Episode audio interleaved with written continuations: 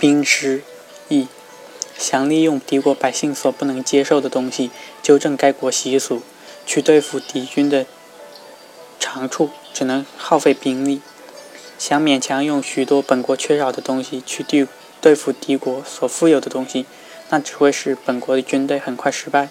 即使防御坚固，也抵挡不住敌军利用利器。敌军利用利器，便能使己方军队颓废。而不用锋利兵器去攻击敌军，不一定能攻破敌军坚固的防御，而只会使本国的军队受挫。将对将领善于布阵，了解地势的背向，也懂得利用地形，但用兵却屡陷困境。这是因为不明白只有国家昌盛，用兵才能取胜的道理。用兵不能立大功，是由于不懂得集中兵力作战。用兵的人失去民心，是由于不能认识自己的错误。用兵的人使使用很多的兵力，而而建的战功却很少，这是由于不会把握时机。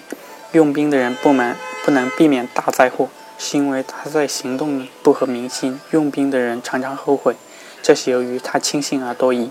用兵的人在胜利和灾祸尚未出现时不能预见，是由于不懂而要做好战前准备。用兵的人见到有利条件就松懈，在有利战机来到时就迟疑不决。离开了不利境地，仍然不能保持队伍稳定，那就只能走向灭亡了。虽有贪心，但能保持廉洁；虽有宠，但能保持恭谨；虽然弱小，但能图强；虽然性格软弱，但能表现刚强。这是走向兴盛的途径。走向灭亡道路的人，天和地都不能让他兴盛；走向盛兴盛道路的人，天地。